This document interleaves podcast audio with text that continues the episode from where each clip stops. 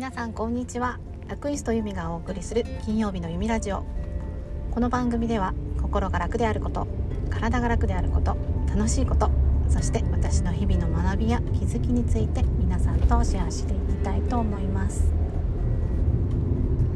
えー、9月に入って今日で、えー、7日？なんですけどなんかすごいあっという間で9月に入っていろんなことがありすぎてあっという間の1週間が経とうとしています。心なしか朝の空気とかは涼しくなって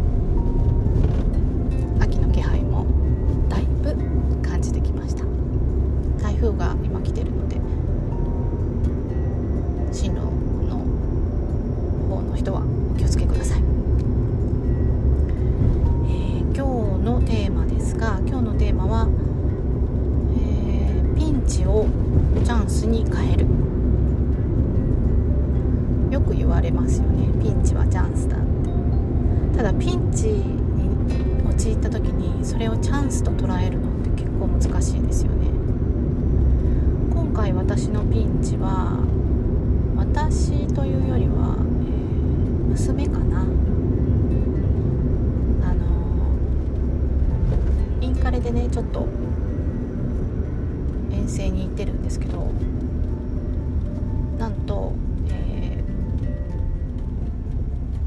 の新幹線のチケあ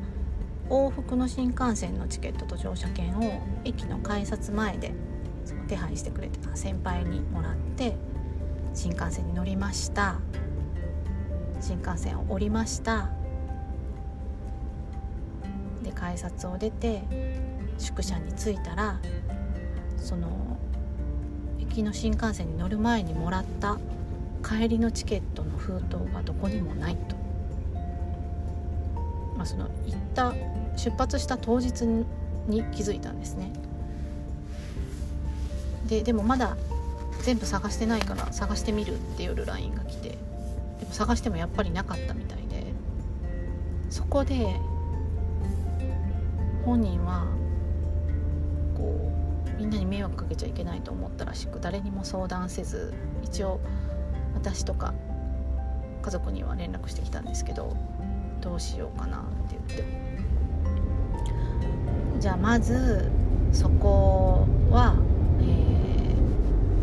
ー、なんか JR の忘れ物センターみたいなところがあってそこに問い合わせをしてみたらって言って。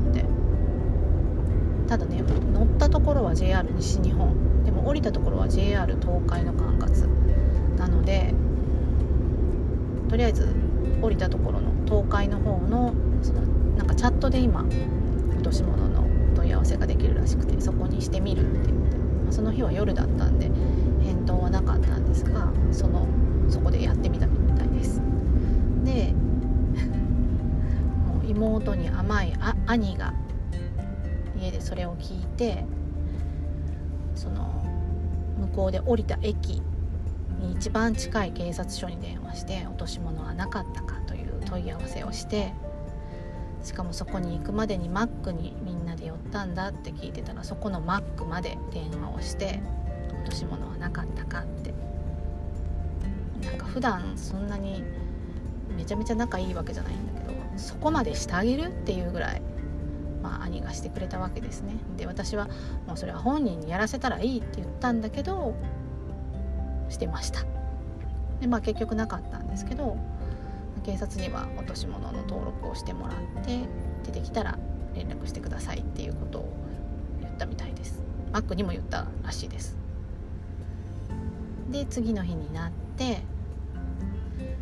本人はそのチャットで問い合わせてたやつが結局今は今は届いてませんっていういたら連絡しますみたいな感じになってで私は、まあ、出発点の駅に行って、まあ、たまたま近くまで行く用事があったのでそこの忘れ物センターに行って聞いたんですけど、まあ、結局なくてでそこも、まあ、出てきたら連絡しますということで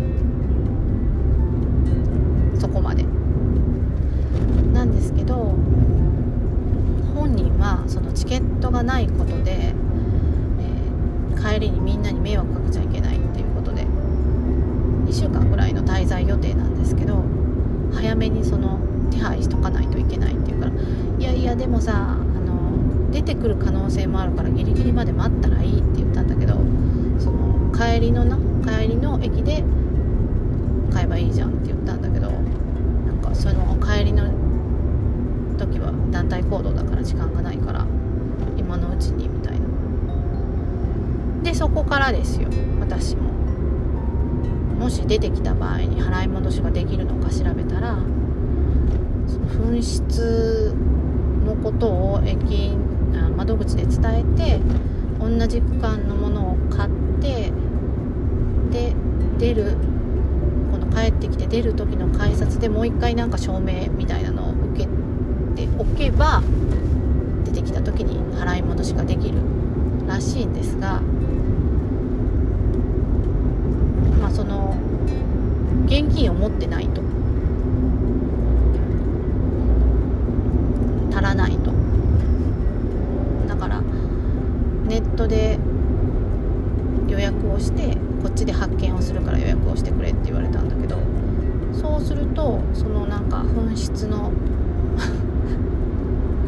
証明が受けれないじゃあどうすればいいですか？JR に聞きました。ちょっとその場合はその買うところの駅員に聞いてくださいみたいな。もうどうするよ？ピンチはチャンスどころかピンチがピンチを招いてるみたいな。しかももう娘がもういい。払い戻しできなくてもいいから先に買っとくって言って駅まで行って券売機しかない駅まで行ってそこで買おうとしたら一応ねクレジットカード。イオン銀行とあとクレジットが一体化になったやつを持ってたのでクレジットカード普段は使わないんだけどじゃあもうクレジットカードで買っとけばいいじゃないって言ってそれで買おうとしたらしいんですけどなんか暗証番号が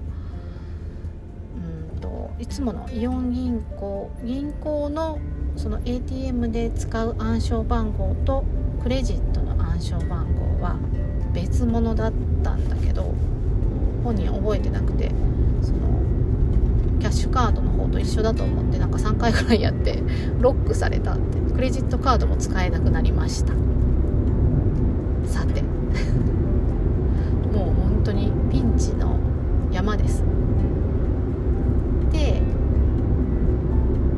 昨日それがその状態が終わってまた今日インターネットでお母さんれだったらその紛失の証明が受けれないからそれは駅で聞いてって言うからとりあえず駅で聞いたらって言ったらうんでもみたいなで私もネットで予約しようと思ったらこう西日本と東海と東日本でなんかよく分かんなくって予約のチケットの予約の仕方が。で帰ってくるのは自由席だから自由席だとその帰ってくる当日じゃないと発見ができませんみたいなことを書いてるし無理よ。って言って。とりあえずあのイオン銀行はのは使えるみたいだからそこに送金してあげるからそのそれで駅で聞いて買いなさいと。じゃあ今日晩ご飯食べた後に行ってみるって言ってさっきあのお金を送ってあ今日あのまだ木曜日の晩なんですけどね。でお金は下ろせました。駅に行ってなんかできそうみたいな LINE が来たっきりその後報告ないんですけど。うんこれピンチをチャンスに変えてます？なんか周りのフォローがすごすぎて本人あんまりピンチをチャンスに変えてない気がするんだけどでもこれだけ情報がこうあったらインターネットでスマホで全部調べれるからこういった時にこうしたらいいっていうその経験はね積めたんじゃないかなと思っていましてまあこれも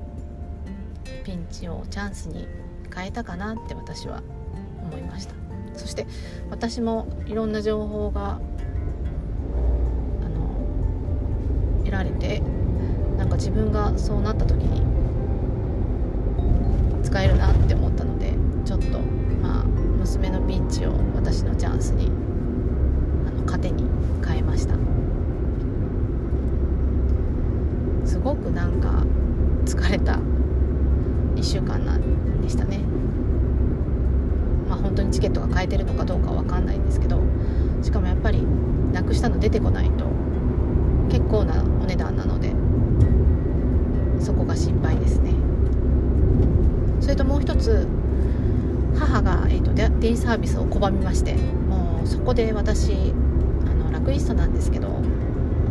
こうやったら楽だよとかみんなにこう伝えていく人なのに母にはそれを伝えても受け入れてくれないしその受け入れてくれるように伝えていてもダメなのでそして実の親子ということでやっぱりきつく言っちゃったりして自己嫌悪になりつつもでももういいやみたいなこういろんなものがぐるぐる回った1週間でただ昨日嫌だと言っていたデイサービスにあの周りのフォローがヘルパーさんとかご近所さんとかがお手伝いしてくれて車に乗せてくれたらしく行ったらねそうなんか結構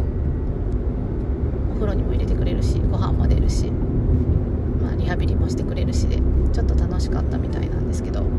またあさってかなあるんですけど